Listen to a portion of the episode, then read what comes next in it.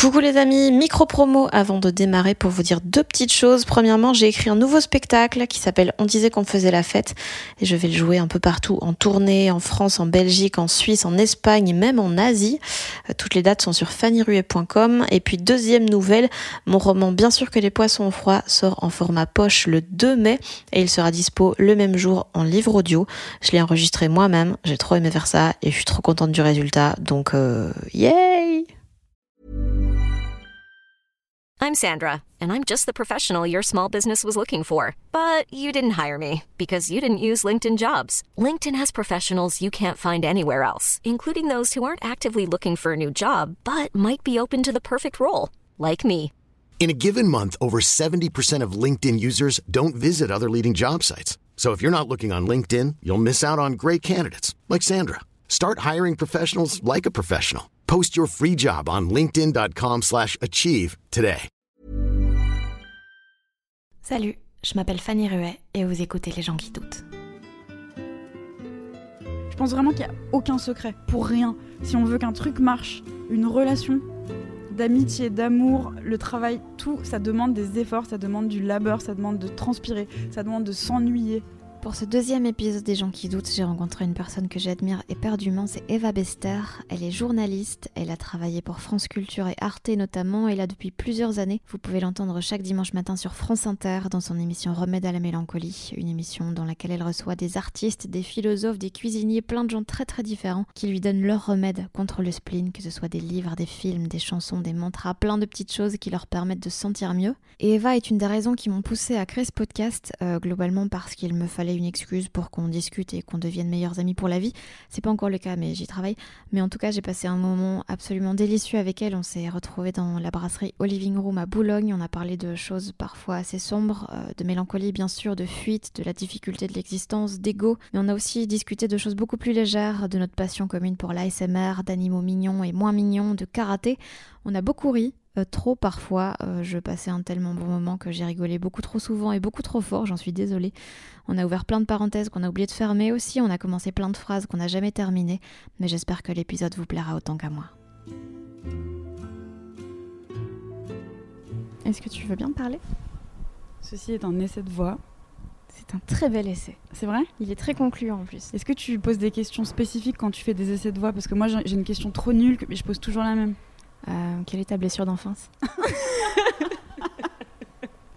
Non, moi je dis qu'avez-vous mangé ce matin au petit déjeuner? Ah ouais, ouais, ouais. T'as ta blessure d'enfance, le mec se tire une balle avant l'émission quoi.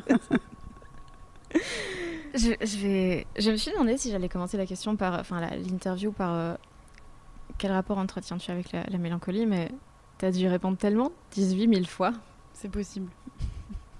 Du coup, comment tu fais la différence entre la mélancolie et la tristesse? Alors en fait, beaucoup de gens euh, font la différence dans l'émission. Ouais. Je suis pas sûre moi de faire partie des gens qui font la différence. Euh, pour moi, la mélancolie c'est la tristesse. C'est hum, simplement, euh, ça peut être une tristesse sans objet concret. Ça peut être, c'est un- comme un deuil sans objet. Si quelqu'un meurt et qu'on est triste, on a une raison concrète. La mélancolie, ça peut être un accès de tristesse inexplicable ou, ou des choses vraiment auxquelles on pense pas du tout qui ressurgissent d'un passé enfoui même d'avant la naissance, je sais pas, et qui nous qui nous enrobent et, qui nous atterrent, euh, mais littéralement, c'est-à-dire qui nous mettent à terre. Et en, ça, on peut le différencier de la tristesse, mais pour moi, c'est toujours lié. Il y a des gens qui, qui disent dans l'émission moi j'aime bien la mélancolie, euh, pour moi c'est pas du tout de la tristesse, la mélancolie c'est agréable, je m'en sers pour créer. Moi la mélancolie je m'en sers pas du tout pour créer, c'est jamais agréable. J'ai envie de fuir comme... euh, euh, Est-ce que tu connaissais le dessin animé Pépé le putois? Non. Bon bah c'était un putois qui était amoureux d'un chat noir, euh, d'une femelle qui avait un, sans faire exprès, avait une ligne de peinture blanche sur le pelage, donc il pensait que c'était un putois aussi, et dans tous les épisodes il lui court après. Ce qui est absolument tragique. oui, bah pour elle c'est tragique et elle essaye de partir en courant, elle en peut plus, elle a l'air vraiment euh, éperdue tout le temps. Je crois que c'est pas le bon mot éperdue pour ce que je veux dire. Et voilà, je m'identifie un peu à ce chat, avec la mélancolie. Ok. Et du coup, c'est un truc que tu cherches à fuir, mais t'en as fait ta profession. J'en ai fait ma profession, mais attention, j'ai pas, je me suis pas dit tiens, on va s'enfoncer dedans et se complaire dedans. Je me suis dit au contraire, en fait, j'ai tellement, je la fuis tellement maladivement Ça me terrorise parce que je sais que c'est comme, tu vois, l'abîme qui te guette et qui est tout le temps prêt à te happer dès que tu fais pas un effort pour aller vers le haut. On, t'attrape le pied, on te le déchiquette et, et tu meurs. Mais le problème, c'est que tu restes en vie. Mais t'as l'impression de mourir, donc tu restes dans un purgatoire sans pouvoir passer de l'autre côté. Et, et ça, euh, je me suis dit, bon, ça, ça arrive assez souvent. Et j'ai remarqué qu'il y avait plusieurs composantes. Quand on les, quand on les combinait ensemble, on, on arrivait à mettre la mélancolie un peu à distance. Et j'en ai fait une émission. Je suis contente qu'on ait commencé l'interview par du positif. oui, tu peux compter sur moi. On se tutoie, je- on, on a hésité avant l'émission, Ouais. je savais pas, je, je t'ai dit que j'étais une coincée du 19e siècle et que, et que je savais pas s'il fallait se tutoyer ou se vous moi voyez. aussi, je suis une coincée, mais j'ai 12 ans. T'as Donc, 12 ça ans va. Ouais. Moi 8, alors c'est à toi de me guider. Ah ok, là, on est dans la merde. T'avais, euh, quand t'as proposé Remède à la mélancolie à France Inter, t'avais mis une autre émission avec? Ouais, j'avais préparé pendant très longtemps une émission sur la nuit, que je voulais faire la nuit. Une émission que personne n'aurait écoutée. Et puis Remède à la mélancolie que j'ai rédigé en 10 minutes parce que c'était tellement. euh, Enfin, c'était ce que je faisais au quotidien en fait, donc c'était assez facile pour moi de, de ré- de rédiger ça. Et tout de suite, ça a été accepté, ce qui n'arrive jamais en radio. Je sais pas si Ah des non, gens vont jamais. écouter qui veulent faire de la radio. Ça n'arrive jamais. On vous dit jamais oui du premier coup, jamais. T'as des fois des regrets que ce soit pas l'autre qui soit passé? Non. Non, parce que je pense que être à, à la maison de la radio la nuit, je pense que ça m'aurait déprimé un bout d'un moment. Déjà la journée. Oui, déjà la journée, exactement.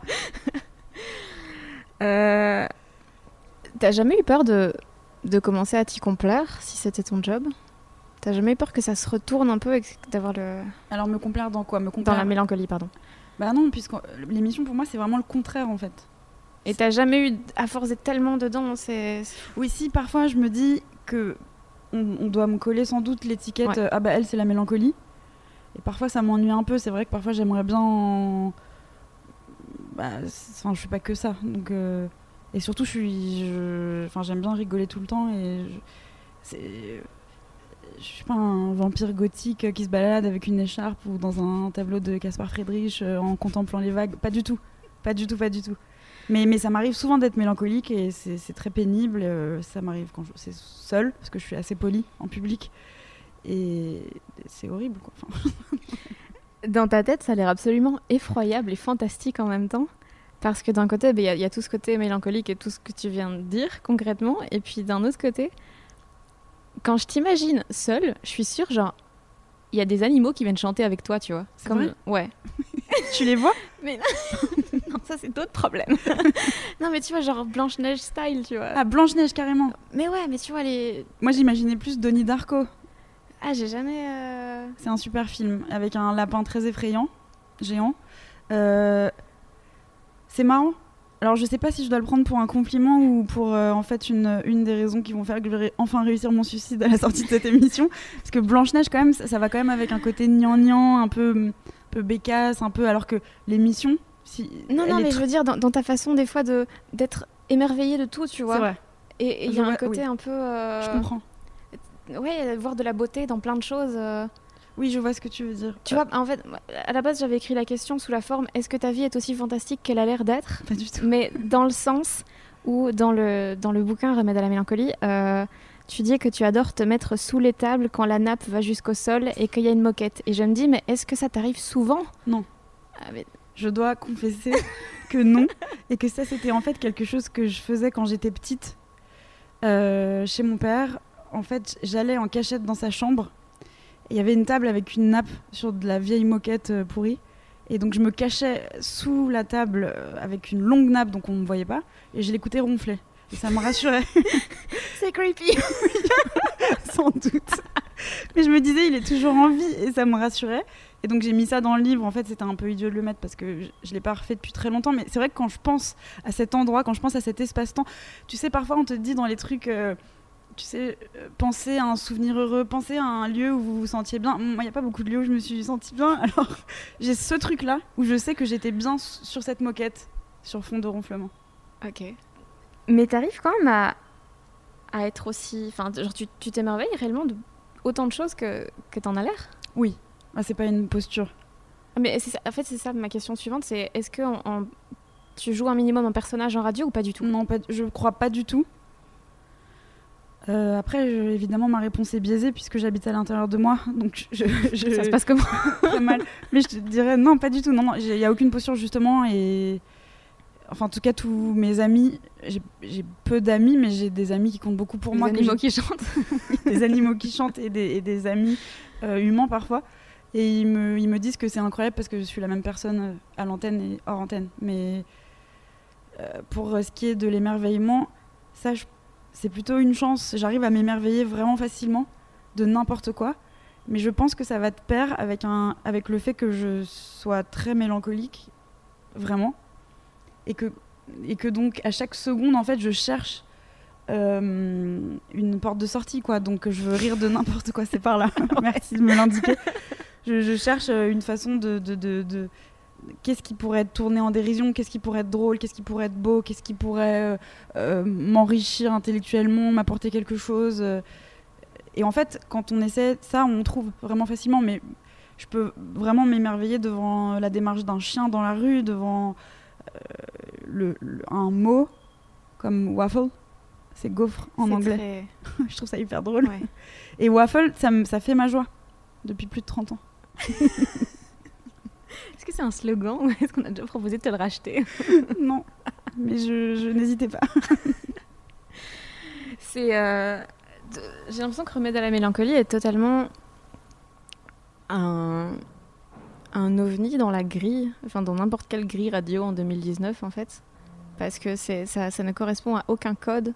Moi, j'ai j'ai découvert l'émission en 2016, je pense. Je ne sais pas ce que j'ai fait tout ce temps. Euh, et et la, la première truc que je me suis dit, c'est ah c'est quelqu'un qui commence la radio, alors que pas du tout, parce que t'as pas tous les codes hyper chiants que les gens enfin qu'on inculque aux gens qui font de la radio. Et comment tu as réussi à garder cet aspect hyper spontané? Est-ce que c'est un truc que tu t'es forcé à faire ou est-ce que justement c'est parce que t'en avais rien à faire? Je suis pas sûre. J'aimerais dire j'en avais rien à faire et je passais au-dessus de tout et tout ça, mais c'est pas vrai du tout. J'avais peur, j'ai toujours peur quand j'ai une émission. J'ai pas les codes parce que déjà j'écoute des vieilles émissions, surtout. J'écoute pas vraiment euh, trop la radio aujourd'hui. euh, J'écoute pas vraiment les programmes, mais je sais que faut- heureusement personne de ma chaîne n'écoutera ce podcast. mais donc j'ai non, j'ai pas les codes. euh, il est 20h et tout de suite on se retrouve après la pub. Non, j'ai pas ça. Ou, ou voilà qui est dit. Ah mais personne dit ça. Si, Ah moi je ne citerai pas de nom, mais je connais quelqu'un pour qui j'ai travaillé. Moi, Ah, ce qui me marquait, c'est euh, les, les annonces de morceaux. Tu termines toujours sur une note basse, alors que moi, un des premiers trucs qu'on m'a dit, c'est tu termines avec de l'énergie et tout. Et, et- et toi, tu le faisais jamais. J'étais là, putain, mais c'est trop bien, ça veut dire qu'on peut faire ça. Ou alors ça veut dire que je suis totalement nulle en radio et que tu es en train de me faire m'en rendre compte. Mais non, parce que c'est trop bien de, de Bonjour voir. à tous J'ai un ton en fait qui n'a aucun naturel. et- J'ai l'impression que tous mes, tous, tous mes podcasts, ils finissent par moi qui insulte les gens. C'est vrai oui, mais Je reste quand même. top, c'est gentil. Euh, J'ai lu que, que quand tu as commencé à faire Remède à la mélancolie, tu avais tellement peur de manquer de vocabulaire que tu t'étais fait des listes. Oui, parce que je me suis dit que le piège avec une émission sur un thème euh, comme la mélancolie, c'était de, bah, la redondance. C'est-à-dire qu'à chaque émission, on va parler de mélancolie. Donc si je connais pas un minimum de vocabulaire euh, euh, dans ce domaine, je vais dire tout le temps la même chose. Et ça va être très lassant pour les auditeurs. Et pour moi, après. Donc oui, j'ai fait des listes de vocabulaire de tous les de tout le domaine de la mélancolie, de la tristesse, euh, autant les adjectifs que les noms, euh, les nuances, tout ça. Il y a d'autres trucs que tu as dû préparer spécifiquement pour l'émission?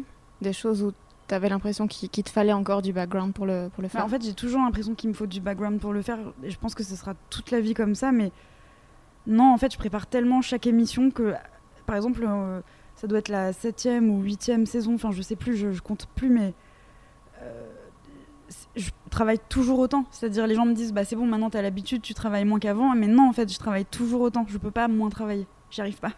J'y arrive pas, et c'est et, c'est à la fois un peu bête de ma part, et en même temps, je trouve que c'est le prix à payer pour euh, bien accueillir l'invité et, et avoir justement cette liberté et cette spontanéité dans l'émission. C'est parce que j'ai tout préparé avant que même si on n'aborde pas le sujet, en fait, je peux rebondir euh, sur ce que va dire l'invité. Se tenir occupé, se fixer de buts précis, se forcer à être dans l'action sont des mouvements salutaires pour les tempéraments splinesques. Qu'est-ce que tu fuis J'écris splinesque, Oh oui. c'est pas splinétique. Ah, c'est l'autocorrect alors. Peut-être. Qu'est-ce que je fuis?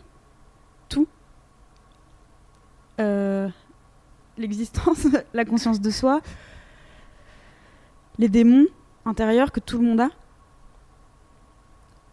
Il y a plusieurs façons de fuir et la plupart du temps, on- on- les paradis artificiels, c'est ce qu'il y a de plus efficace à court terme. Et j'ai- flâné un peu par là. Euh, C'est si joliment dit. j'ai totalement euh, coupé toute fréquentation de ce côté-là. parce que j'étais obligée. Parce que justement, je, je, je voulais trop ne pas être là, en fait. Je... Là, on dirait une suicidaire qui parle, mais c'est. Enfin, le suicide, a- je pense que c'est déjà une idée qui a effleuré tout le monde. Ça veut pas dire qu'on passera à l'acte. Euh, Là, je suis en train de plomber l'ambiance.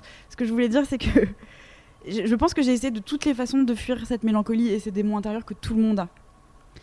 Et donc, j'ai essayé les choses les plus efficaces et les plus spectaculaires au début, spectaculaires pour soi. C'est-à-dire que on a mal, on prend quelque chose, on n'a plus mal. Alors attention, on prend quelque chose, on va croire que j'étais une droguée euh, dure euh, avec du crack, pas du tout. hein. Mais je veux dire, par exemple, euh, euh, l'alcool, euh, Des fleurs de bac. les fleurs de bac, une overdose de fleurs de bac dont je ne me suis pas remise. Non, mais oui, je sais pas, les anxiolytiques, les médicaments, l'alcool, tout ça. Et, et c'est vrai que c'est facile et j'y pense encore, ça me manque, ça me manque beaucoup. Mais, parce que maintenant je ressens tout, c'est ça qui est horrible quand on est conscient et, et clean, c'est qu'on ressent chaque état d'âme, chaque émotion. Quand quelqu'un vous parle, on a peur, on transpire des dessous de bras, on devient tout rouge, on tremble. On est nul quoi. Enfin, en tout cas, je parle pour moi, mais je, je- je dis on parce que j'ai l'espoir de pas être seule à être encore, à avoir tu n'es pas 14 seule. ans quand je parle aux gens. mais ça, tout m'impressionne en fait. Je- ça fait peur, euh, la, société, euh, oui, la sociabilité. La, je sais pas, non, enfin, on arrive quelque part, quelqu'un vous parle et c'est une autre entité et il y a une interférence. Tu préfères les relations sociales qui sont hyper cadrées, comme les interviews par exemple? Non. Je pense que dans l'interview radio, on a le meilleur de chaque chaque être. Dans mon émission, je pense qu'il y a le meilleur de moi. Et qu'en dehors de l'émission, je suis vraiment. c'est- mon, mon meilleur, ce que je fais dans l'émission. Et je suis forcément beaucoup plus médiocre dans la vie. Et mes invités, je pense que j'ai le meilleur d'eux. Parce qu'en fait, ils viennent. Ils me parlent que de choses passionnantes d'art, de culture, de chefs-d'œuvre, de, de classiques. euh, parce que c'est pas de promo, pas d'actu. Et comme on est enregistré, on peut pas s'insulter ou être odieux ou, manquer d'égards. Euh, Je suis assez sensible aux égards. Et, donc je pense que c'est le meilleur de l'être humain euh, à la radio en général. Une fois, j'avais écrit un texte sur ce que c'était pour moi la radio, et pour moi, c'était comme un, salon, euh, comme les salons des siècles passés, mais, mais un, un salon démocratique vraiment où on démocratise la culture et tout le monde a accès à ce salon. Et je- j'adore en fait cet espace. Je trouve ça magnifique. Et j'ai oublié totalement ta question. Moi aussi, en fait, il y a tellement de choses où je me dis, putain, là, rappelle-toi de ça, rappelle-toi de ça. Et à chaque fois, j'ai tellement de points qui s'accumulent que je me dis, mon Dieu, je, ne- je ne sais plus dans quel ordre prendre les choses. Euh, Attends, Je vais boire en essayant de faire beaucoup de bruit dans le micro. je mettrai une version ASMR du podcast. J'adore la SMR. Putain, moi aussi. Et quand je dis ça, les gens, ils comprennent pas, mais Je sais moi non plus. c'est tellement. J'adore l'unboxing aussi. Je connais pas. C'est les gens qui déballent des choses. Hmm. Ça fait partie de la SMR. Euh, oui, mais juste, même, même si le son n'est pas très bon, je trouve ça fantastique, juste parce que j'adore voir les gens qui sont très concentrés sur quelque chose. Ouais, c'est vrai. Et c'est tellement apaisant. Moi, j'adore le- les ongles qui font comme ça, euh, tap, ouais. tap, tap sur des trucs. Euh, ma question. Je ne me rappelle plus. Euh, Non, mais là, en fait, en plus, j'ai un peu honte parce que je, je viens de dire, genre, ouais, les paradis artificiels, j'y suis allée. J'ai l'impression d'être un vieux poète maudit qui fait, ouais, j'ai roulé ma bosse. Je me suis- j'ai Moi aussi, je me suis détruite. Pas du tout. baroudé. ouais, ça. Alors, ça va, non, pas du tout. Enfin, je veux dire, je suis pas. euh, Je suis pas les rockstars qui, qui se roulent dans je sais pas quoi, hein, pas du tout. Mais euh, faut couper cette phrase. Tu veux que je coupe un truc vraiment? Non, je sais pas, je suis en train de m'enfoncer dans mon truc en fait et je suis en train de mourir de honte, mais c'est pas grave. C'est vrai C'est normal, j'assume. C'est parce que je suis pudique et que j'ai dit n'importe quoi. Puis dès qu'on parle de soi, on, on dit des bêtises. Moi je pleure.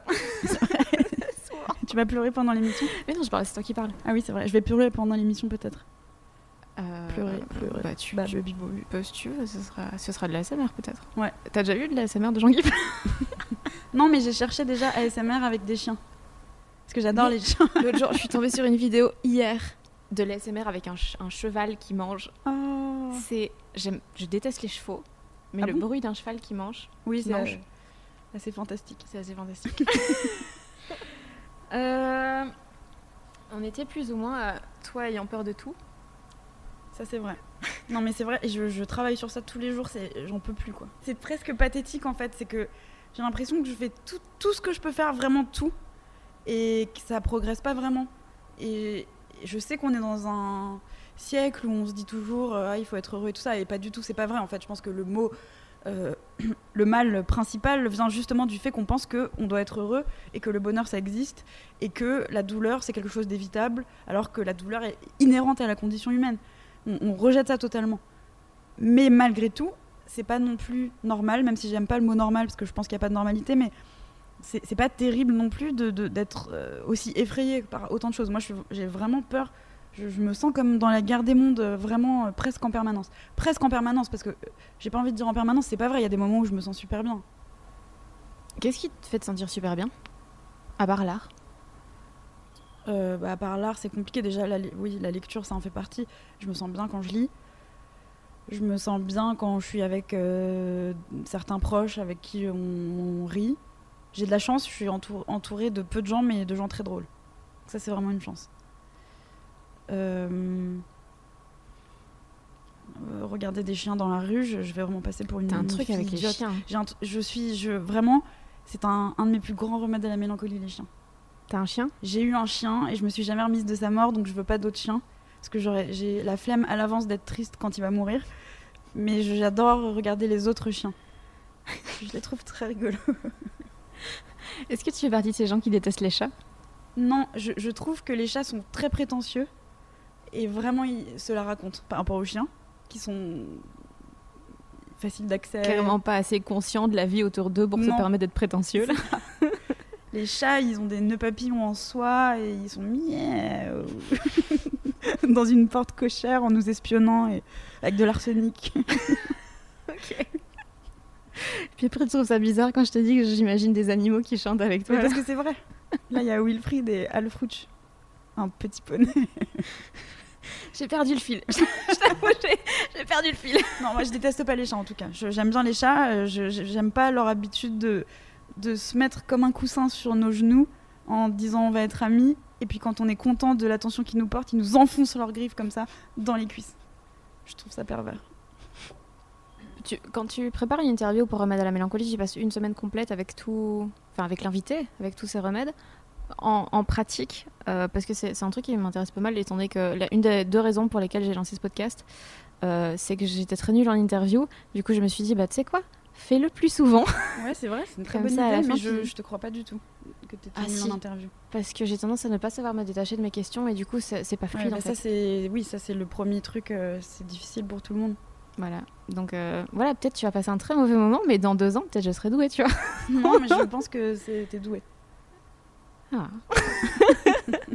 Ça, faut, si tu le laisses dans le podcast, les gens vont penser que t'es prétentieuse parce que. Mais je le suis. Dans, dans Ah, tous super. les autres Alors- épisodes, alors ils le verront, donc Super. je sais. ça- Parfait. T'inquiète. Je, je les mettrai même en accroche. Oui, c'est ça. Avec un énorme titre en fluo sur le site. Eva Bester, deux points, tu es très douée. Oui, comme les critiques de films. Ah, Tu sais, mais quand, quand un film est nul et qu'il n'y a pas eu de, de vrais journaux qui ont fait des critiques super, ils mettent des blogueurs. Ils mettent époustouflant. Mich- considère Michel comme une blogueuse du journaliste, du journalisme? Non, mais je parle. Non, non, mais genre un- vraiment un mec euh, obscur euh, Ouais, qui, je sais pas, qui parle de série Z et qui fait euh, des tutoriels sur comment, je sais pas comment customiser une casquette. Et si lui a dit que c'était un chef-d'œuvre, il y aura marqué un Ouais. chef-d'œuvre en énorme dans le métro sur l'affiche. Alors, Alors que peut-être que si je connaissais ce type, on s'entendrait hyper bien et j'aurais une totale confiance en ses goûts. Mais pourquoi il est dans le métro sur l'affiche? Quelle est-ce que autorité? t'es en train de te, de te semi-excuser Ouais. parce que t'as insulté quelqu'un qui n'existe pas C'est ça. J'ai trop d'empathie, surtout pour les gens qui n'existent pas. Est-ce que t'as plus d'empathie pour les gens de la fiction que pour les, les gens réels? Non, je, je suis hyper mal pour tous les personnages d'Émile Zola, quoi qu'il arrive. Et pas les autres? Si aussi les autres, mais vraiment les personnages d'Émile Zola, je pense qu'il faudrait faire un centre psychiatrique pour les recevoir après être passé dans un roman d'Émile Zola. Parce que ce qui leur arrive est vraiment tragique, cruel. Zola, il, les prend, il les fait souffrir et il n'y a aucune lueur, jamais, jamais, jamais. Et ça se termine mal, la plupart du temps. Mais pour les. Non, j'ai énormément d'empathie pour euh, les êtres humains en général. C'est même un problème. C'est que. C'est que je- j'en ai trop en fait. Et c'est. J'aimerais bien parfois être plus. M'en foutre quoi. Enfin, je veux dire être plus égoïste et que ça me passe un peu au-dessus, que ça coule sur moi. Mais en fait, ça me contamine un peu quoi. Si quelqu'un est très triste, j'ai envie de le. J'ai envie de lui faire un câlin d'âme et de le. Un câlin d'âme. Mais je dis ça, mais attention. c'est quand tu veux faire un câlin mais que t'aimes pas les, les, Ça, contacts physiques. contact avec le petit liquide pour se désinfecter euh, pendant la période hivernale qui pour moi dure jusqu'à fin août. Euh, non mais attention euh, là parce que là on dirait que je, suis quelqu'un de trop sympa qui veut réparer tout le monde, pas du tout. hein, Euh, T'arrives à, à ne pas aimer les gens. Évidemment, j'ai de, grosses haines, j'ai beaucoup de violence en moi aussi. Je suis pas du tout euh, quelqu'un qui va résoudre les problèmes des gens. et- Parce qu'il y a, il y a beaucoup de gens qui m'écrivent et ça me touche énormément. La plupart du temps, je- ça m'est déjà arrivé de pleurer en recevant des courriers magnifiques d'auditeurs très très émouvants, très sensibles, euh, qui m'expliquaient à quel point l'émission leur faisait du bien. Et, et ça, c'est magnifique, vraiment, vraiment. Mais je veux dire, il y a aussi des, des- des psychopathes qui, qui nous écrivent et qui font des projections. Euh, et ça, ça me fait peur en fait. J'aime pas ça. Je les, je les déteste. t'imagine chanter avec des animaux. non, ça c'était toi et je sais que c'était toi. Mais non, mais il y a quelqu'un qui m'a envoyé ses cheveux en disant comme ça, t'auras mon ADN. Euh, Il y, a des- il y a des gens qui sont venus, qui m'ont attendu une semaine en bas de la maison de la radio pour me parler et pour euh, genre m'emmener en vacances et tout ça. Enfin, ça fait, ça fait peur en fait. J'aime pas ça, je veux dire. euh, ouais. Et, et donc, non, j'aime pas tout le monde, pas du tout. Je- je- je- J'ai autant de bienveillance envers l'humanité que de misanthropie. Euh, j'ai peur de tout, donc évidemment de la société, et, et- et j'adore les gens à petite dose. La plupart du temps, j'ai besoin d'être seule. Faut, faut vraiment pas croire que, que la fille gnangnan euh, Blanche-Neige qui présente Remède à la mélancolie, elle est trop sympa et elle va vous faire des confitures. J'ai pas du tout dit que t'étais gnangnan. non, je sais, mais Donc tu te calmes. je, fais pas, je sais pas faire à manger, je vous ferai pas de confiture. Et si j'arrive. Enfin. J'ai pas la solution pour vous en fait, puisque je l'ai pas pour moi. J'ai pas la solution. Mais il y a plein de gens qui ont des solutions pour les autres et pas pour eux. Ouais, ouais, j'en ai. Si j'ai des solutions pour, pour, pour certains de mes amis, pas pour tout. Je pense qu'on peut pas tout. On peut pas sauver quelqu'un qui veut pas être sauvé. Ah Attention, ceci est un aphorisme de Sacha de thé. Yogiti. Euh, Qu'est-ce qui t'énerve chez les gens? Qu'est-ce qui, qu'est-ce qui te fait les détester genre J'ai du mal avec pourras- euh, l'exhibitionnisme et le manque d'égard. de type euh, La vulgarité. Le quelqu'un qui, qui prend toute la place, qui est qui, qui qui parle que de lui. Par exemple, moi je, suis journaliste, parce que j'étais curieuse des autres. Euh, je comprends qu'on puisse ne pas être curieux des autres, mais quelqu'un qui arrive dans un endroit et qui prend toute la place, qui parle que de lui, qui pose absolument aucune question aux autres. J'ai toujours du mal avec, avec ce genre-là, avec les gens qui vraiment ne sont absolument pas curieux d'autrui. Et, et- et quand je dis la vulgarité, c'est parce que pour moi ça va avec, et le manque d'égard, je crois que ça va avec aussi. Je suis un peu une vieille fachoréaque en fait. J'aime la politesse. c'est ça être une fâcherie Ouais. J'aime euh, qu'on mette les formes. Je... Ouais, la brutalité, quoi. Je sais pas. Quelqu'un de brutal qui arrive, qui met pas de forme, qui, qui a pas d'égard, qui, qui est super mal poli et qui se croit tout. Qui croit qu'on- que tout lui est dû. En même temps, je- je- ça me surprend plus que ça ne m'énerve. C'est-à-dire, au début, je vais me dire waouh, comment, comment cette personne peut être euh, en dehors de toute honte. euh, de parce que j'imagine que dès qu'on a un peu conscience de soi, on a honte parce qu'on est ridicule tout le temps. Et Je pense que beaucoup de gens ont conscience d'eux à ce point-là? peut-être non, mais peut-être pas à ce point-là, mais je pense qu'il suffit de se regarder deux secondes pour voir qu'on peut pas se prendre au sérieux. C'est pas possible. C'est pas possible. C'est vrai. tu reçois. Enfin, j'ai jamais vu de commentaires négatifs sur Remède à la mélancolie. Si si. Il y en a? Alors, j- on a vraiment de la chance avec cette émission parce que mon équipe et moi, on reçoit vraiment 95% de courriers d'auditeurs enthousiastes. Vraiment, c'est incroyable. C'est presque tout le temps positif. Et il y a 5% de, de- de trucs euh, de gens très énervés. Parce que c'est jamais euh, formulé de façon euh, douce. Ça, ça me dérange pas. Moi, j'ai pas de problème avec les critiques. Je les entends et il y a plein de trucs que je pourrais améliorer. Par exemple, je parle trop vite. Euh, on le dit souvent. il y a plein de choses comme ça. Enfin, je veux dire, on peut me dire euh, votre question n'était pas pertinente ou je sais pas, il y a pas de problème. Mais quand on m'envoie un message très énervé, méchant, aigri, je, je comprends pas. Enfin, en même temps, s'ils ont pris la peine de le faire, c'est qu'ils étaient vraiment énervés. Mais si, si, on en a. Parfois, il y a des gens qui disent oui, cette bobo parisienne, euh, agrégée de philosophie, euh, qui fait montre de sa culture. En fait, Alors, tout est faux dans cette phrase en tout plus. est faux dans cette phrase. J'ai pas les moyens d'habiter à Paris, je, je suis autodidacte, j'ai fait une fac d'anglais qui m'a servi à rien à part à prendre du plaisir. Donc vraiment, j'ai vraiment fait mes classes à la radio, en préparant les émissions, euh, en allant à la bibliothèque, euh, en lisant, en me documentant. Et, mais du coup, il y a quand même une part de compliment. Parce que s'il me prend pour une agrégée de philo alors que j'y connais rien, ça, me flatte. Mais, en plus, le parisianisme, bah, la maison de la radio est à Paris. Donc c'est un peu logique qu'on ait souvent des invités qui habitent là, puisqu'on peut pas rembourser les billets de train. Donc ça limite un peu les déplacements. Euh, et donc oui, c'est vrai, en statistique, ça se passe plus souvent à Paris. Mais vraiment, moi, j'essaye systématiquement dans l'émission de jamais ancrer ça euh, que dans la capitale. Et d'ailleurs, euh, la preuve, c'est que je refuse toujours de parler d'exposition ou de choses comme ça. Parce que je, je veux que tout ce dont on parle dans l'émission, je veux que n'importe qui, n'importe où dans le monde puisse s'en emparer immédiatement. Que ce soit un livre, un film. Je veux vraiment que n'importe qui ne se sente pas seul ou.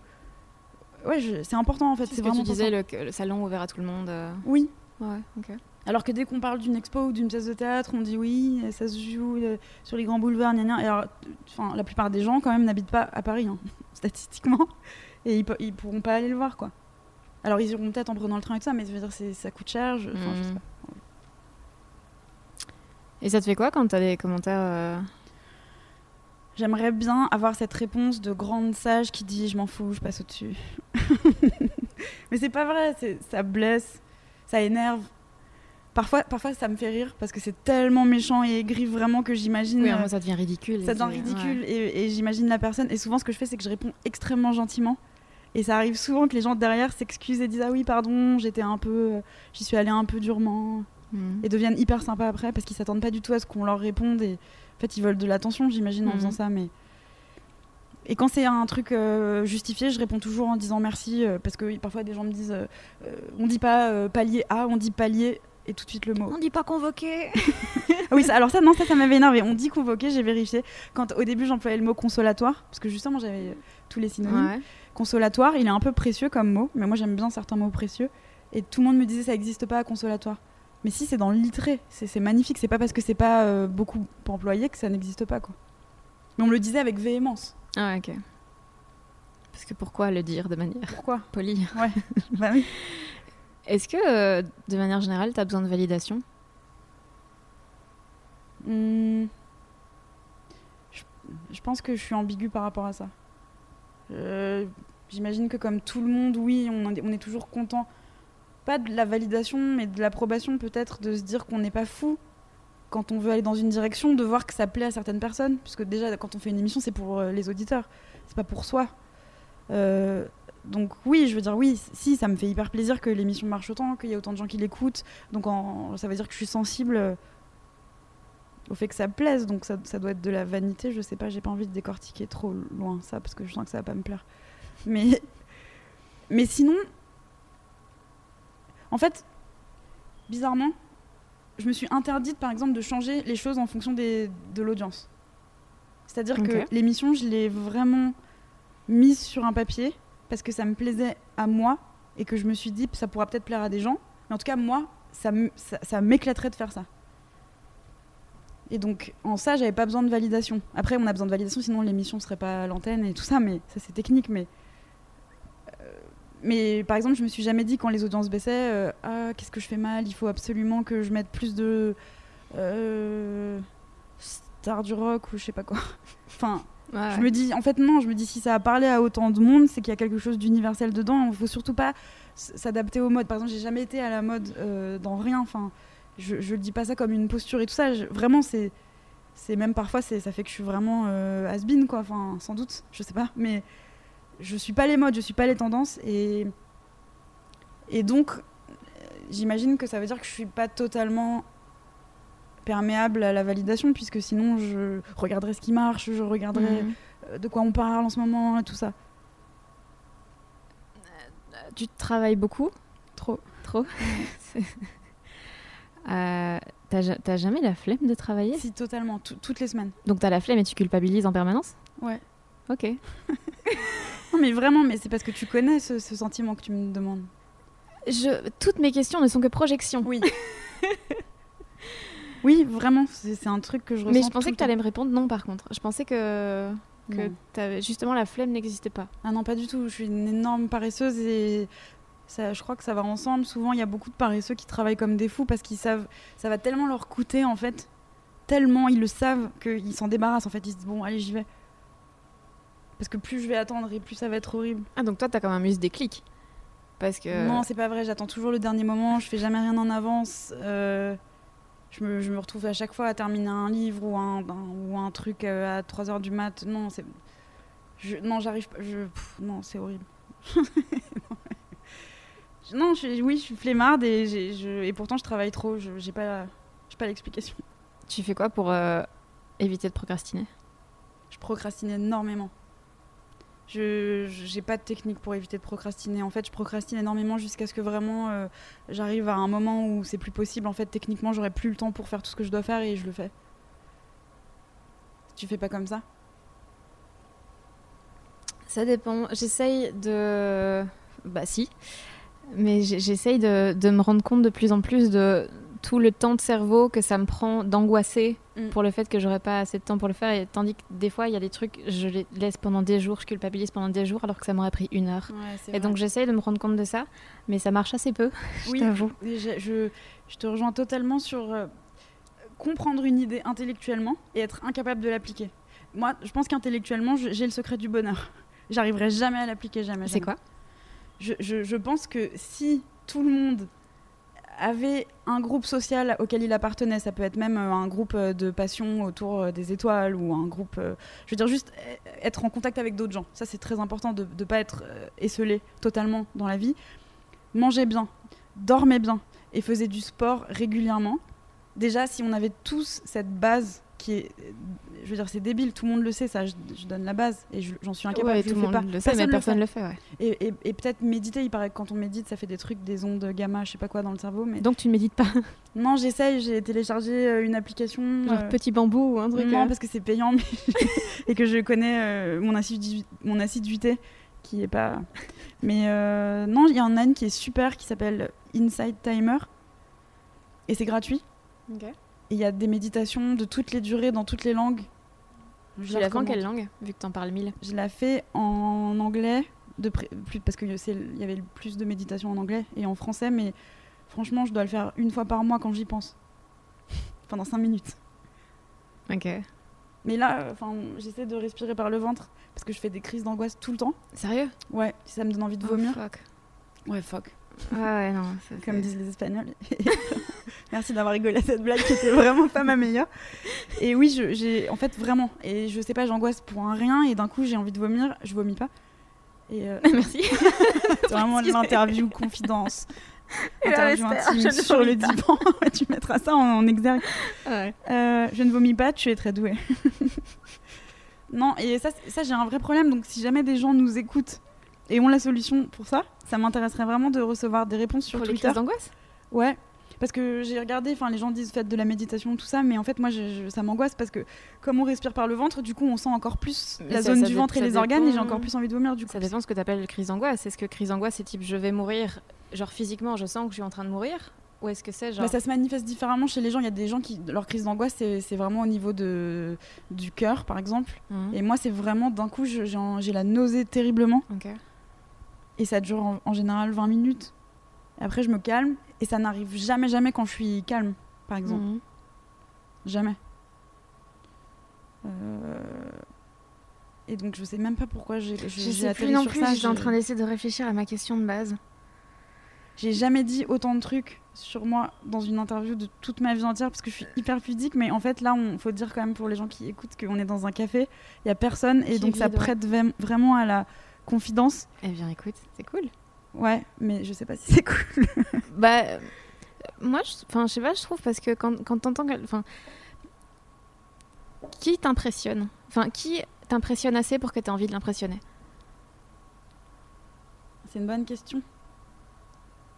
Pff, Bah, tous les gens qui m'impressionnent. Là, j'ai pas vraiment de gens en particulier, mais j'im- j'imagine que quand quelqu'un nous impressionne, on a envie de l'impressionner, non?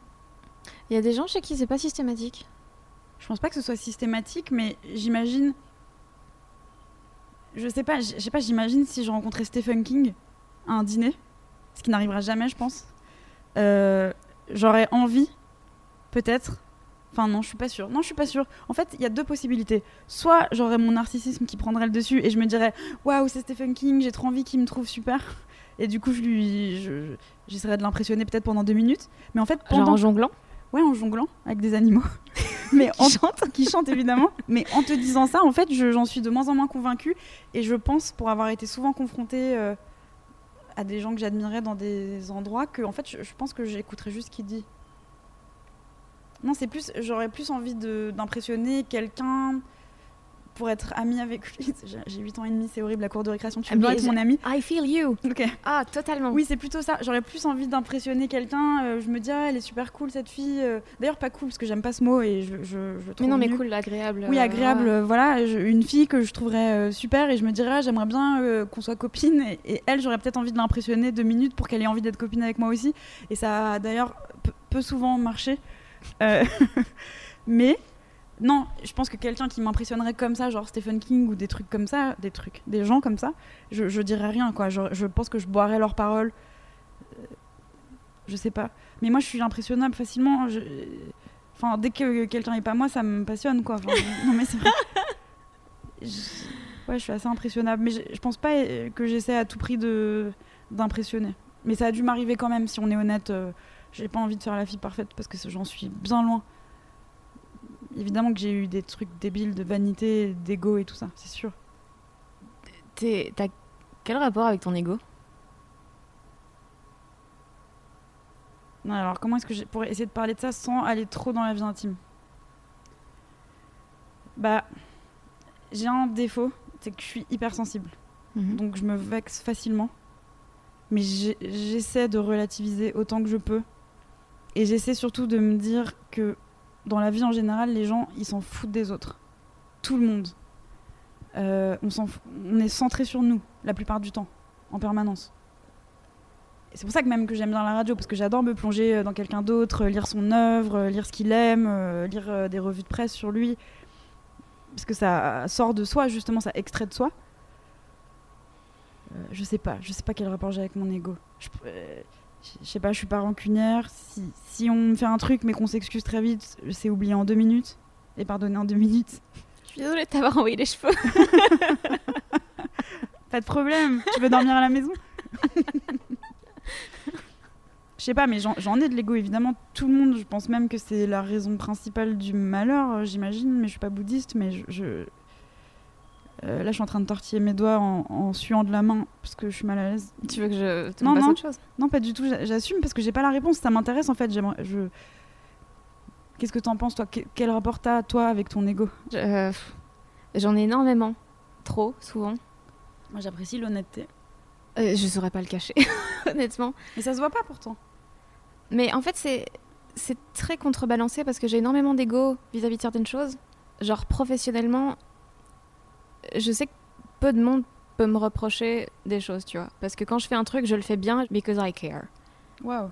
Et donc à ce niveau-là, ouais. Maintenant, en tant que personne, je suis une merde. Non, arrête Et- de te vanter. Et genre, tout ce qui est intelligence émotionnelle et tout, j'en ai très très peu. Et donc, il m'arrive vraiment de, de faire des trucs hyper maladroits, vraiment pas. Par exemple? Ouf.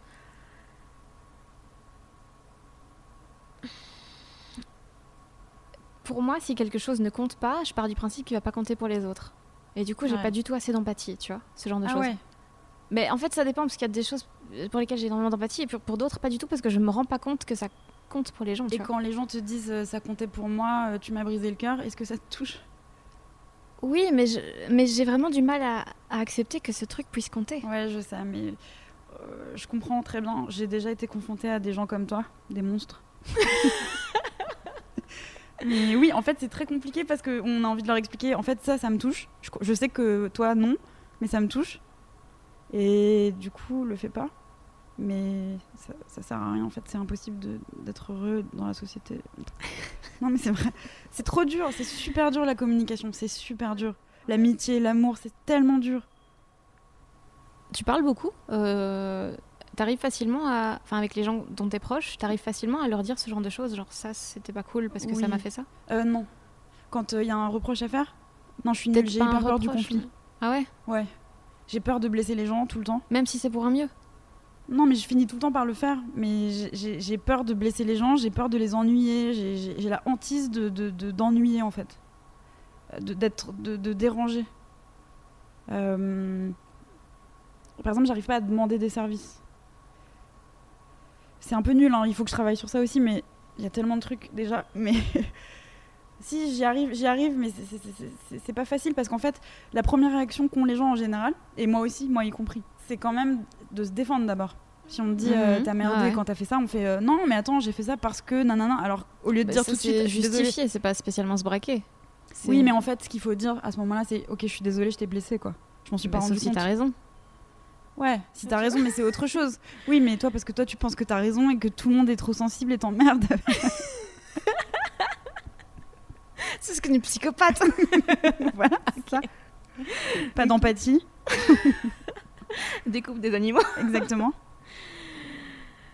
Haine des chevaux. La moitié de la population déteste les chevaux. Non, je te crois pas. Les seuls gens qui détestent pas les chevaux, c'est les gens qui ont des chevaux en photo de profil sur Facebook et toi. Moi, j'adore tous les animaux et cette phrase est, nulle et tellement premier degré, mais je- j'assume, je la dis au premier degré, j'adore les animaux. Ah, Comme non, une non, enfant. tu adores tous les animaux. Tout- Non, pas les insectes. C'est ce que t'as dit juste avant. Mais en fait, je juge les insectes sur leur physique. Donc, si un insecte est beau, mais très dangereux, je l'aime bien. Par exemple, j'aime bien les abeilles et les guêpes parce qu'elles sont, elles sont belles. C'est stylé, ouais. Mais les, tous les trucs rampants, gluants et tout ça, non. Même s'ils peuvent pas me faire de mal, je non. Tu penses pas qu'ils sont très beaux à l'intérieur? Peut-être. Peut-être. Mais je culpabilise quand je les tue. je les tue pas toujours. hein. Je les tue quand c'est lui ou moi, quoi. Quand on est dans une pièce et que je sais que je vais devoir dormir là et que soit il va rentrer dans ma bouche pendant que je aussi, rêve. t'as cette phobie des trucs qui rendent. Évidemment, et dans les oreilles, après ils font des œufs, après ils font un center park à l'intérieur de toi. Putain. Les- les- Mon mec dit toujours que je suis bizarre quand dès que je, je passe un truc à des insectes, je, je me, je mets mes mains sur mon nez, ma bouche, mes oreilles et tout parce que c'est. Je suis sûre qu'ils savent qu'ils doivent rentrer dans ma tête. Ouais, je pense, et d'ailleurs ils m'en ont parlé. c'est pour, c'est pour bientôt, il faut que tu le saches. Prépare-toi. Ok. du coup, je me rappelle plus de la question de base. Euh, tu, tu disais tantôt que tu étais du 19e siècle. Tu, tu, sens, tu te sens totalement euh, en désaccord avec l'époque? Non, alors pour, pour une fois, je pense que ça c'est peut-être euh, c'était peut-être une posture. Longtemps quand les gens ils venaient m'interviewer et qui sortaient un article sur moi, ils disaient elle vient du 19e siècle. Et en fait, j'étais assez d'accord avec cette définition dans le sens où le mémoire que j'ai écrit à la fac, c'était sur Oscar Wilde, euh, c'était sur l'hédonisme dans le portrait de Dorian Gray. Puis ensuite, je me suis spécialisée vraiment en littérature fin de siècle décadente, que ça va avec le spleen, avec la mélancolie, le mal de vivre, tout ça. Donc ça, c'est un peu mon univers, ce qui m'intéresse le plus, euh, ce avec quoi j'ai le plus d'affinité, en fait. Mais évidemment que je suis pas du 19e siècle, je suis hyper contente d'ailleurs de pas l'être, parce que sinon j'aurais vraiment la syphilis, c'est sûr. Enfin, non, attention, ça veut pas dire que j'ai euh, roulé ma bosse comme on dit partout, hein, au contraire, bien au contraire. ce sera le titre. Non, mais parce qu'il suffisait d'une fois. Au 19e siècle, il suffisait d'une fois. Bim, la syphilis. Euh, tac, t'as un rhume, on t'ampute. non. Et ben, et ben non, je suis très contente d'être au, au 21e siècle. Je suis très contente d'avoir des médicaments qui fonctionnent, euh, d'avoir des vaccins, euh, pas pour tout. Attention, je lance pas un débat sur les vaccins. je suis vraiment contente de ça. Je suis contente qu'on ait, ait des solutions concrètes, que la science ait avancé, ça me rassure. L'isolation des maisons, par exemple, les trois petits cochons, ça pourrait pas exister aujourd'hui. Le loup aurait beau souffler sur la maison, il, il se passerait rien. Non, mais il trouverait d'autres solutions. Je crois pas. Peut-être qu'il attendrait euh, comme les gens qui attendent en bas de la maison de la radio. Ouais, c'est vrai. c'est vrai. Mais je. D'habitude, je suis vraiment sympa quand je rencontre des gens que je connais pas. Là, j'avoue que j'étais pas sympa du tout avec Mais la personne qui m'a c'est attendu en bas de la maison. radio. normal. Ouais, je sais, mais j'ai encore du mal. Est-ce que t'es nouveau? T'es en train de te semi-excuser Non, que je me suis mis, excuse pas. S'il revient, attention, je suis ceinture de karaté et je peux lui faire des prises folles. About that. T'as commencé quand? C'est pas vrai. En fait, ça, c'était juste pour, euh, pour euh, me vanter. Mais ceinture noire de karaté au Japon, c'est, les Japonais disent Ah bah c'est bon, tu peux commencer à apprendre le karaté. Et bah t'as commencé de commencer euh, Ouais, mais non, je pense que je pourrais pas me défendre parce que j'ai trop peur de tout. de, de faire mal aux gens? Non, j'ai pas peur de faire mal aux gens. J'ai- si on- je me suis déjà battue, mais c'était à l'adolescence, dans la rue. Parce qu'on m'attaquait. hein. J'avais pas provoqué. On m'a attaqué et, vraiment, j'ai trouvé ça euh, très désagréable. et donc, j'ai donné un coup de pied dans un type euh, qui, qui voulait me tripoter. Euh, et il y avait un, un ami à lui qui me tenait le bras droit, un ami à lui qui me tenait le bras gauche, et lui était devant moi, et, c'était. Enfin, la liberté, quoi. Et en fait, je lui ai balancé un énorme coup de pied dans le ventre. Et il est tombé par terre. Il s'y attendait pas du tout. Le problème, c'est qu'il me l'a rendu. et heureusement, après, ça, ça s'est un peu envenimé, mais on s'est fait sauver par une bande adverse. C'était les gangs des Champs-Élysées. J'avais 14 ans. Ok. Et du coup. Mais du coup, t'es ceinture noire ou pas? Oui, oui, je suis ceinture noire, mais vraiment, je, je le disais pas pour faire semblant d'être humble. Vraiment, ceinture noire, c'est le premier Dan.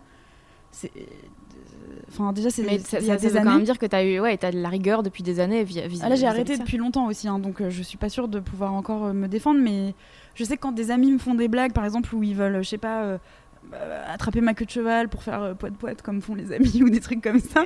je- Personne fait ça. Tout le monde fait ça. Mais tout tes le monde amis ont ça. 7 ans. oui, c'est vrai. Et ben j'ai tout de suite des réflexes de karaté de, de blocage et ça leur fait peur. J'en suis fait une clé de bras. je fais et- comme ça. Ah, Là, j'ai- on ok. peut pas le décrire euh, à l'antenne. Elle lève son bras de manière menaçante. J'ai j'ai tout de suite ça, mais je- non, je pense que je sais pas. Enfin, de toute façon, il suffit que plusieurs personnes t'attaquent en même temps, tu peux rien faire. Il faut courir. Il faut. La, la meilleure chose, c'est quand même de partir en courant et d'éviter au maximum le conflit. Après, si t'es obligé de te battre, je pense que je peux vraiment donner des coups de poing, des, des coups de coude euh, dans les dents et des coups de pied, c'est sûr. Mais quand on se bat dans la rue, c'est pas du tout comme sur un tatami et, et ça se termine toujours à terre à un moment, puisqu'en fait, on t'attrape. Et donc on est collé. Et le karaté, c'est pas un art martial qui t'apprend à te défendre quand t'es collé. C'est plutôt un art martial à distance euh, moyenne. Et donc j'aimerais bien faire un art martial où on est par terre et on arrive à s'en sortir quand même. D'ailleurs, j'ai regardé des Du vidéos. MMA Ouais, j'ai regardé des vidéos récemment euh, de. de- J'aime bien regarder des vidéos d'arts martiaux sur comment détruire son adversaire. Mais il suffit de le détruire psychologiquement. Oui, mais tu l'invites dans ton podcast et tu lui demandes quelle est ta blessure d'enfant. c'est un peu plus long. Oui, j'avoue. Un peu plus long, mais après, euh, t'as pas de coup, t'as pas de bleu. En plus, c'est un super enregistrement. C'est vrai. Putain, de nouveau. Ça part tellement loin, ces Ah, histoires. Je ne vous facilite pas Ah la oui, tâche. si, je voulais dire ça. Euh, Il y a un sketch de Yannick de Martino, qui est un humoriste canadien, euh, qui, qui dit euh, J'ai pris un cours de karaté une fois, le cours d'essai. Du coup, je sais me défendre, mais dans des conditions vraiment très spécifiques. Non, mais c'est vrai.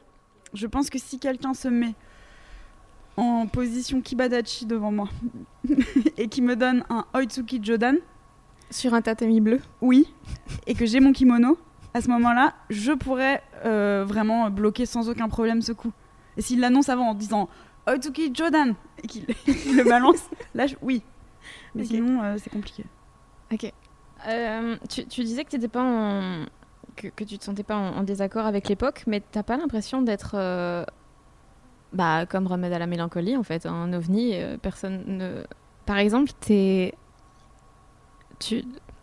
Les gens dans les médias, pour l'instant, se- se trouvent, se sentent toujours obligés de, de donner leur avis sur des choses un peu polémiques, toujours comme si leur avis avait été demandé par tout le monde. Et, et toi, tu le fais jamais dès que toutes les interviews où on te demande des trucs euh, sur la politique, sur des choses, t'as jamais, tu souhaites jamais t'exprimer là-dessus? Non, vraiment pas. Euh, parce que déjà, et à nouveau, c'est pas de la fausse humilité, hein, c'est vraiment, je le, c'est vraiment ce que je ressens. Je, je, je, j'ai pas toutes les données. En fait, je pense que d'ailleurs personne n'a toutes les données, donc je peux pas exprimer un avis comme ça pertinent sur euh, ah bah tiens il se passe ça. Ben moi, Eva Bester, je vais vous dire ce que j'en pense. Non, je, je comprends pas vraiment ça. Je suis un peu d'accord avec toi sur euh, tout le monde exprime son avis. Sur les réseaux sociaux, quand on dès qu'il se passe quelque chose, tout le monde a un avis dessus. Tout le monde et tout le monde fait un, un truc sur Twitter su- pour expri- esprit- Exprimer. exprimer ce qui qu'il ressent, sa hargne, sa colère, son chagrin. J'ai un peu du mal avec ça. Déjà, je suis d'un naturel pudique, donc euh, non, je. Puis surtout, c'est pas ma place, quoi, ni mon devoir. Et on, on m'a invité récemment à une émission pour parler de, de Michel Houellebecq, de son dernier roman et de la place des femmes Qui dedans. refuse devient ton émission depuis des années. Oui, enfin, je l'ai je l'ai pas relancé depuis, hein, mais il m'a juste dit qu'il avait pas de remède à la mélancolie.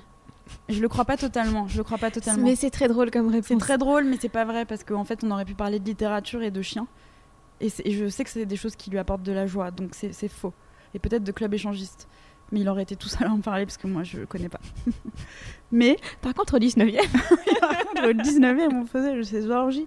Oui, non, je sais pas, je, non, je sais, je, je sais pas, je sais pas quoi vous dire sur la politique, sur le monde et tout ça. je- Et puis surtout, j'ai trop d'empathie. Je te le disais tout à l'heure, et donc je comprends. J'ai un problème, c'est que je comprends tous les points de vue. Alors attention, parce que là, je, je sais que quand on dit ce genre de phrase, les gens ils disent ah ouais, et tu comprends l'assassin. Ouais. Et non, évidemment, quand c'est extrême, euh, je je suis pas d'accord. Je veux dire, ça me révolte et tout ça, bien évidemment. Mais je comprends intellectuellement Ouais, ouais. la démarche. Mais il y a tellement de choses qui s'expliquent, qui ne se- s'excusent pas, mais qui s'ex- enfin, Oui. Et et les gens font jamais la distinction. hein. Non, et j'ai horreur aussi qu'on me dicte euh, ce qu'on doit penser. Il y a Ouais. beaucoup de gens, par exemple, surtout dans le milieu culturel, qui sortent des phrases parce qu'ils les ont entendues, simplement, dans des endroits, dans des magazines ou des, Des trucs journaux. cool. Oui, où c'est, ils se disent tiens ça c'est ma couleur politique, je lis ça donc je vais penser comme ça. Mais non, c'est pas vrai. Je- il faut justement il faut regarder autant à gauche qu'à droite pour se faire une idée et pour arriver à penser par soi-même. Moi je, je veux avoir tous les avis à chaque fois. Par exemple une fois on m'a envoyé un numéro de Valeurs Actuelles. J'avais jamais lu Valeurs Actuelles parce que j'adore Welbeck et il y avait une interview de Welbeck dedans. Mhm. Donc on m'a envoyé ça en PDF. Et, et je l'ai lu et c'était incroyable quoi. Comme hum, journal. J'ai pas d'avis là à vous donner, hein, mais c'était. Mais quoi, parce que t'as as, vu tout un pan C'est- d'avis que tu ne voyais pas d'habitude Si, si, c'est des avis que je connais, mais c'était amusant de voir euh, euh, comment ils mettent en page euh, leur truc, euh, qui écrit dedans, le, le genre de publicité qu'il y a dedans. Par exemple, c'est pas du tout ça, les mêmes cibles ou les mêmes objets que, que dans d'autres magazines. Il y a par exemple des choses, je crois qu'il y avait un truc pour faire des dons pour les tombes de soldats. Enfin, c'est intéressant en fait. Ce que je veux dire, c'est que c'est intéressant. Si on est vraiment curieux du monde, je pense pas qu'on puisse dire euh, je suis curieux du monde, mais comme je suis de gauche, je lis que ça. Bah non, en fait, tu te coupes de toute une partie de, de pensée. Et justement, si tu es vraiment de gauche, ça veut dire que tu sais aussi ce qui est à l'opposé. Mhm. Et donc, euh, lis-le aussi, en fait, sans le détester d'office. Parce que je suis sûre qu'il y a des, des gens de gauche qui pourraient trouver des idées de droite super et, et inversement, mais qui le diront jamais. Ouais, tout n'est pas manichéen. Oui, euh, évidemment. de... Qu'est-ce qu'on pourrait dire encore comme phrase hyper cliché? Euh, n'est pas Oh, ça va. Attends, je propose un. euh, oui, mais souvent les gens ont plus d'opinion que de connaissances. Ah, pas mal. Ah, thanks. Pas mal. Mais j'ai déjà dit plusieurs fois au premier degré. Ah oui, non, mais, si, m'inquiète. oui, mais c'est pas mal. On peut, ça peut passer au premier degré. Ah, cool. Merci. Ouais. Merci, merci. Bah, je suis rassurée. Euh, comment tu gères le fait d'être une personnalité publique? Franchement, je le gère assez bien euh, parce que je c'est pas. euh, Enfin, Vu que c'est de la radio, t'as l'avantage de ouais, pas. donc ouais. je suis pas, euh, j'arrive pas, je fais pas des émeutes quand je me balade quelque part quoi. On me reconnaît pas dans le métro. Enfin, si c'est arrivé quelques fois, mais à la voix. En fait, je parlais au Ouais. téléphone, je disais n'importe quoi, vraiment des choses honteuses. Et il y a quelqu'un qui m'a alpagué, qui m'a dit Eh, vous êtes Eva nanana et il m'a sauté dessus. Tu parlais comme ça? Ouais, comme ça. J'ai eu hyper honte. Euh, et dans des restaurants, ça peut arriver et tout ça, mais franchement, ça va quoi. Je suis pas une rockstar. hein. Mais les, gens. Ça, je pense que ce serait horrible à vivre. Je, crois- je pense que ça doit être horrible à vivre. Ouais. J'aimerais pas du tout Ouais. ne plus prendre le métro, ne plus euh, pouvoir me balader. euh, euh, je- je- Enfin, je sais pas, t'imagines les gens super connus, ils sont dans les magazines et il y a des pages, ils sont comme nous, et on entoure leur auréole de transpiration au fluo ou leur crotte de nez. On fait, ils sont comme nous. C'est horrible. Ah, il- elle a grossi. C'est pas ça que j'aurais cité comme exemple là. Mais. C'est quoi? Mais je- tout le reste, genre tout. Ouais, Tout avec qui Tu, tu sortent, peux rien, aucun de tes rapports sociaux sont normaux, tout est biaisé. Je trouve ça horrible. Je trouve ça horrible. Vraiment. Est-ce qu'il y a beaucoup de gens qui te parlent comme s'ils te connaissaient parce que. Oui. bah, et ça t'angoisse ou ça te fait plaisir Ça ou- dépend. Euh, non, la plupart du temps, ça me fait plaisir, c'est plutôt marrant. Mais quand même, j'ai toujours ce truc un peu effrayé de oulala, là là, attention, ils font une euh, projection sur moi parce qu'ils ont le meilleur de moi dans l'émission. Mhm. Mais dans la vie, euh, je suis pas du tout. euh, euh, Enfin, je veux dire, je suis comme dans l'émission. Mais ce que je veux dire, c'est qu'ils ont le meilleur parce que pendant une heure, je fais attention à d'être poli, de, de, de, de, mettre l'invité en valeur, de parler Alors de choses. qu'en vrai, tu jures tout le temps. c'est ça, je suis un chartier. Non, mais en vrai, je veux dire, je, je suis pétrie d'angoisse, je suis pas à l'aise dans toutes les situations. Je, je, y a, enfin, c'est difficile d'habiter le monde. Donc, euh, T'es quasiment pas sur les réseaux sociaux? Non, c'est exprès. par choix ou parce que ça t'intéresse pas? Euh, par choix. Je suis sur Twitter. On peut me parler sur Twitter, je réponds toujours. Tout le monde me dit il faut absolument que tu aies Instagram. Avec cette voix. Il faut absolument que tu aies Instagram. Mais non, je veux pas avoir Instagram. Alors peut-être, attention, peut-être que je vais changer d'avis. Je, je voulais pas Twitter, j'ai changé d'avis. Mais je trouve que ça prend du temps, que... Et puis que c'est pas le meilleur en fait. Je veux dire, euh, moi je- j'essaie de faire mon boulot aussi bien que je peux pour que les gens passent un bon moment quand ils écoutent l'émission. Après, je leur réponds sur Twitter, mais j'ai pas envie de passer ma vie sur Twitter. Mais là, tu, tu parles de, de l'optique des autres, du fait que les autres te le demandent, mais toi, t'as jamais eu envie de. Non Non, parce qu'en fait, qu'est-ce qu'on fait sur les réseaux? Moi, je le fais parce que, en tant que journaliste, j'aime bien mettre les émissions et j'aime bien mettre, quand je lis un livre que je trouve super, j'aime bien le partager avec les gens. Euh, ou un film ou des, des trucs comme ça. Je trouve ça chouette, quoi. Mais, mais par exemple, je mets, ja- je, mets des articles quand il y en a sur l'émission. Mais par exemple, je mets jamais de photos de moi personnelles. Regardez, ma vie est super, j'étais là et tout ça. Euh, ça, c'est ça, c'est mon fils. J'ai pas de fils, hein, mais je, comprends pas. En fait, tout à l'heure, je, vous- je vous disais, je te disais que j'avais du mal avec l'exhibitionnisme. Mhm. Je, je pense pas que tout le monde doit être aussi pudique que moi, bien évidemment. C'est même chouette, il y a des gens dont, j'adore l'exhibitionnisme. Euh, Ricky Gervais, par exemple, il me fait hurler de rire. Et heureusement qu'il existe et tout ça, mais je... souvent, c'est pas super intéressant non plus ce que les gens mettent sur les réseaux. Mais j'adore quand les gens mettent un morceau de musique chouette que je découvre grâce à eux. J'adore quand ils, ils parlent d'une pièce ou d'un ou d'un livre ou de, de- et que ça me donne euh, de la, pen- de la matière à penser en plus. Mais c'est juste que quand, je sais pas, quelqu'un qui prend un selfie et puis il y a tout le monde qui lui répond euh, T'es trop belle, ma chérie, je sais, pas, je sais pas comment réagir à ça en fait. Mais. Oui, non, ça, c'est. voilà. Oui, mais y a en fait, il y en a beaucoup, beaucoup qui. Oui, mais d'un côté, tu t'entoures des gens qui, que tu as envie de suivre, donc ce, n'est pas aussi. Non, mais il y en a euh, beaucoup dans tout- tous les milieux, toutes les couches sociales, vraiment, vraiment, vraiment partout, partout. Ok. C'est un, on est Donc dans t'as un stalké assez pour savoir que tu détestais ça. Peut-être. On est dans un siècle très très narcissique, euh, vraiment. On, on l'est tous euh, un peu naturellement, mais je veux dire surtout en Occident, mais on est dans un siècle vraiment où c'est comme s'il y avait une voix off qui commentait sa vie en permanence. Déjà, sa vie, elle est super difficile à mener et, tout ça. On, va, va pas la mettre en scène en permanence, quoi. Je, sais pas. Je, crois que les seuls trucs intimes que j'ai partagés, c'était, bah, c'est toujours des coups de cœur culturels, mais sinon c'est hum, des trucs que je trouve marrants et je me dis ça pourra peut-être faire rire quelqu'un et, donc lui faire passer un bon moment pendant quelques secondes ou, par exemple je prépare une émission puis il y a plein de livres sur ma table et je mets cette photo mais c'est le grand maximum de ce qu'il y aura de ma vie privée. Surtout ma vie privée elle est pas elle n'a aucun intérêt. Je veux dire la plupart du temps je suis sur un canapé en train de rédiger une émission et je deviens le canapé et j'ai tellement mal aux fesses d'être tout le temps dans la même position que je dois changer de position sur le canapé. C'est nul. C'est nul vraiment. J'ai- pas de je je suis pas une grande voyageuse je- j'ai pas des, des- Pourquoi? Parce que j'ai vu que donc tu parles plein de langues, Ouais. t'aimes bien plein de choses. Je pars souvent toute seule, dans des villes pas trop loin en train. Mais, mais sinon, je suis pas une grande voyage. Je vais pas loin, quoi. Parce que déjà, j'ai trop peur et j'ai Pour- De quoi t'as peur? Des maladies tropicales. j'ai des amis, là, je suis allée en Inde, j'ai attrapé la dingue. Je suis allée me baigner dans un lac, j'ai perdu une jambe. non, mais si, si, vraiment, non, mais je l'invente pas. hein. Et ça me fait hyper peur. Donc, moi, déjà, quand, quand je vais à Biorel, dans la banlieue de Rouen, j'ai l'impression d'être dans un pays tropical. J'adore voyager. En fait, il y a plein de villes super euh, pas loin. Donc, euh, j'ai pas besoin d'aller. euh, Et qu'est-ce que t'aimes dans le fait de partir seul Le fait de, voy- de voir d'autres endroits ou le fait d'être seul? Loin. Je trouve que ça permet de se retrouver parce qu'on passe la plupart du temps à se fuir quand même, souvent. Sauf les gens très sages qui font de la méditation et tout ça. Non, non, non, mais bon, souvent quand même on est dans une- un truc de fuite. Dans la fête, dans l'alcool, dans. euh, je sais pas, il y a des gens, euh, j'imagine, les rapports sexuels effrénés, euh, tout ça. Toutes les choses en fait qui sont un plaisir à la base, mais dès que c'est dans l'excès, on n'en a pas besoin à ce point-là. Et d'un coup, on est tout seul. C'est horrible. C'est toujours horrible au début quand je pars toute seule. Et pendant deux jours, j'ai envie de mourir. Et après, je suis bercée par le fait d'être dans un autre environnement, de marcher beaucoup. Et, et d'être et c'est super agréable en fait. Et ça, et ça, permet de penser à des choses auxquelles on n'a pas le temps de penser quand on est euh, dans son cadre de travail habituel. Tu citais euh, Ricky Gervais, t'as vu Afterlife? Je suis en train de le regarder. Ok. Ok. J'ai la blague sur les tâches, que dire que toutes les tâches sur des murs ressemblent à Kenneth Branagh m'a vraiment fait rire. Et...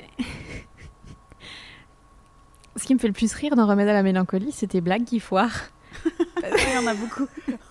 Parce que non seulement je les trouve drôles souvent, on est, ben, on est peut-être deux là, mais, euh, mais surtout le fait que vous le coupiez pas au montage. Non, jamais. Et le fait que genre ce soit totalement assumé, je trouve ça encore plus hilarant.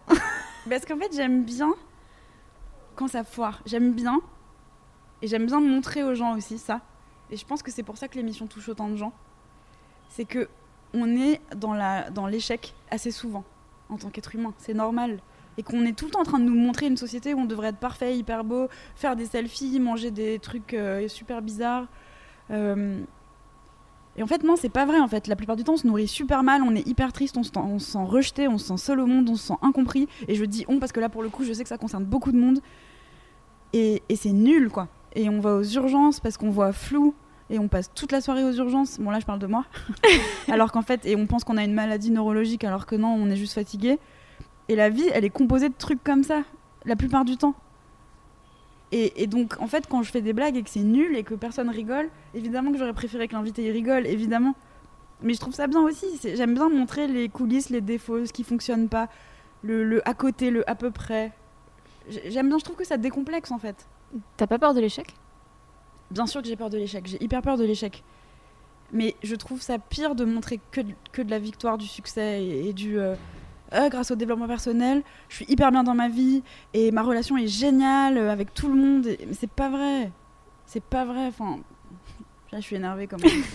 tu veux taper ton poing sur la table? Ouais. C'est un truc de libéralisme euh, économique où on du brise presque, où on pense que comme on a accès à tout et qu'on. Et pareil, pareil en amour, en amitié, en, en possession matérielle, on, se dit euh, ah bah je pourrais avoir mieux, donc pourquoi je garde ce truc pas terrible? Mais en fait, ce truc pas terrible, peut-être qu'il est super et que oui, ça demande du travail. Et en fait, on, on, refuse le travail, on refuse les efforts, on veut que tout soit super tout de suite, sans effort, et c'est pas vrai. En fait, tout demande des efforts, tout demande des efforts. Je pense, je pense vraiment qu'il n'y a aucun secret pour rien. Si on veut qu'un truc marche, une relation, d'amitié, d'amour, le travail, tout, ça demande des efforts, ça demande du labeur, ça demande de transpirer, ça demande de s'ennuyer. Mais je crois pas du tout aux trucs comme ça. Je... De quel effort t'es le plus fier?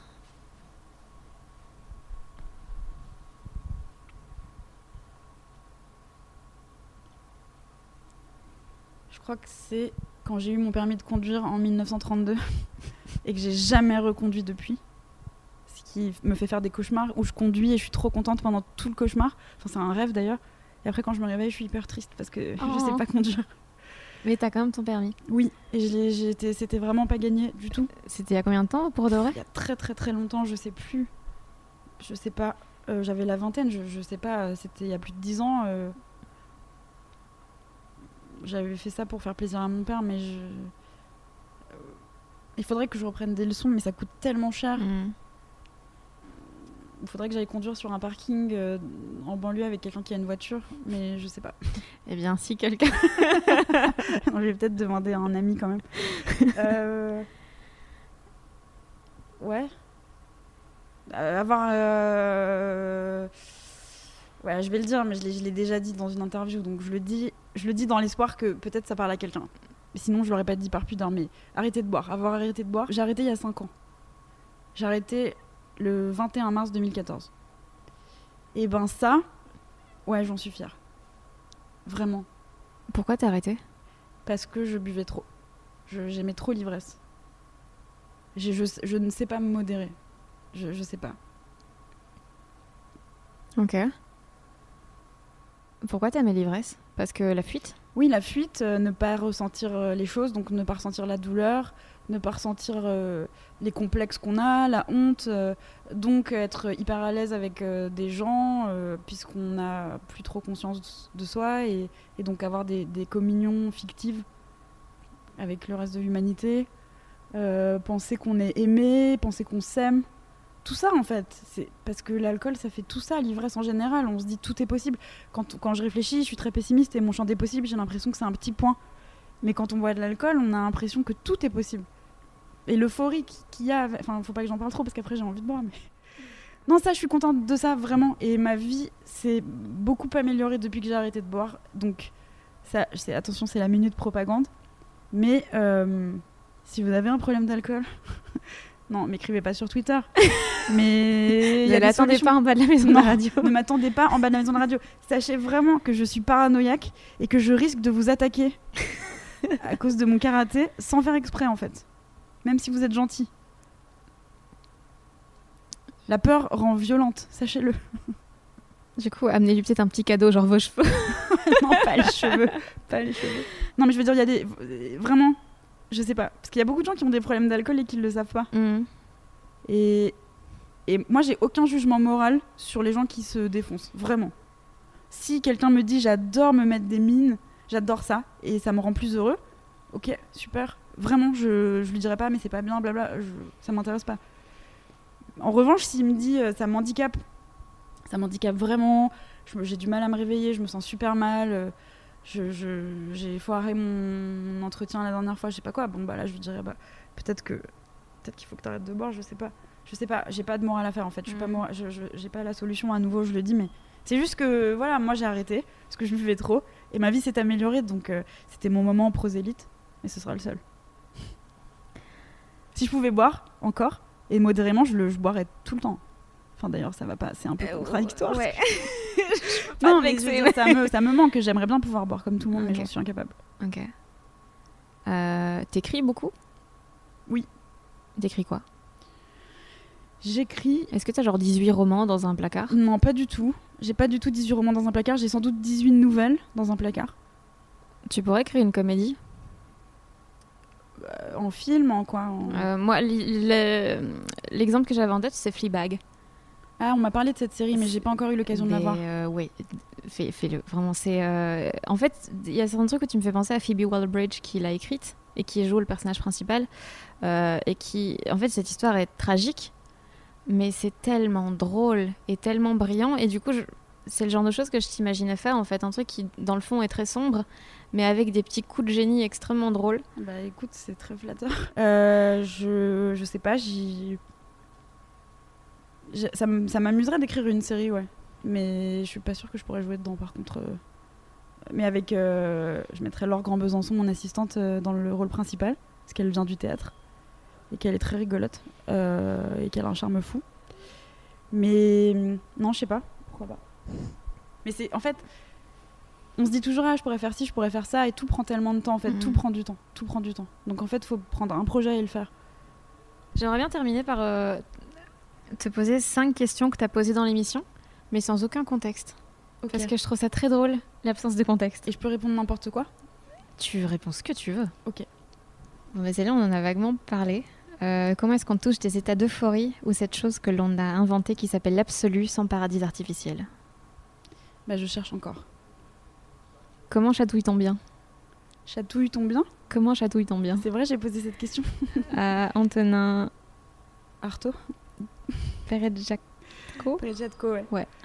Euh, je pense que chatouiller est un acte de traîtrise envers l'autre, donc on peut pas bien chatouiller. J'ai horreur des chatouilles, je trouve ça horrible. Est-ce qu'il vous arrive d'avoir des rendez-vous avec vous-même? Oui, beaucoup trop. J'aimerais qu'il y ait d'autres gens parfois. Mais je pense qu'on est bien plus nombreux que ce qu'on croit à parler tout seul. Eh ben, on devrait briser ce tabou. Ouais.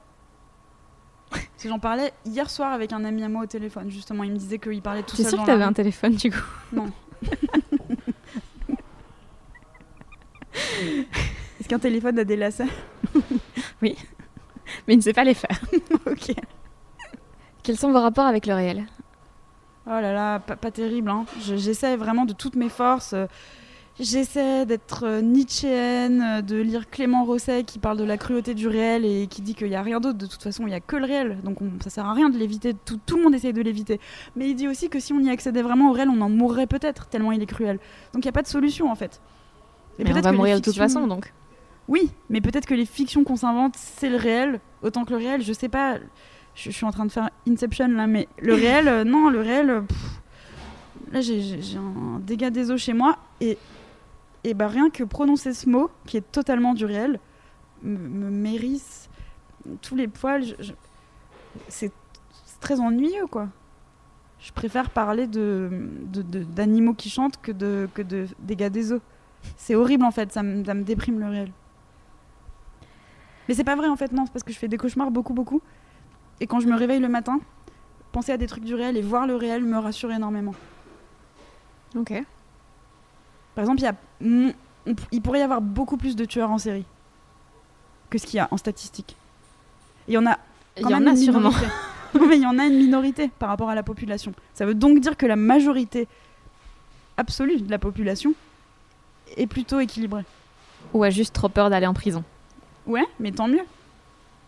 C'est comme le suicide en fait, je me dis toujours euh, tant mieux que ça puisse se faire que dans la violence parce que sinon tout le monde le ferait euh, toutes les 5 minutes quoi. Mm. On dirait un truc vexant. Euh, mm. oui, une fois. le saucisson parfait, où et avec qui? C'était avec Bertrand Blier. Ah ouais. Le saucisson parfait. Alors là, vraiment, le saucisson parfait, dès qu'on a envie de saucisson n'importe quand, en fait, vraiment à n'importe quelle heure, même après du Nutella ou des cornichons, ça m'est déjà arrivé. Euh, j'adore ça. Je... Avec, un, avec un ami, n'importe où. Avec quelqu'un qu'on aime. Même. Euh, même avec n'importe qui en fait. Même avec un toxico euh, de Bastille. non, euh, vraiment, partout quoi. C'est trop bien le saucisson. Mais écoute, j'ai envie de terminer avec ça. Ok. merci. Bah, de rien, merci beaucoup pour l'invitation.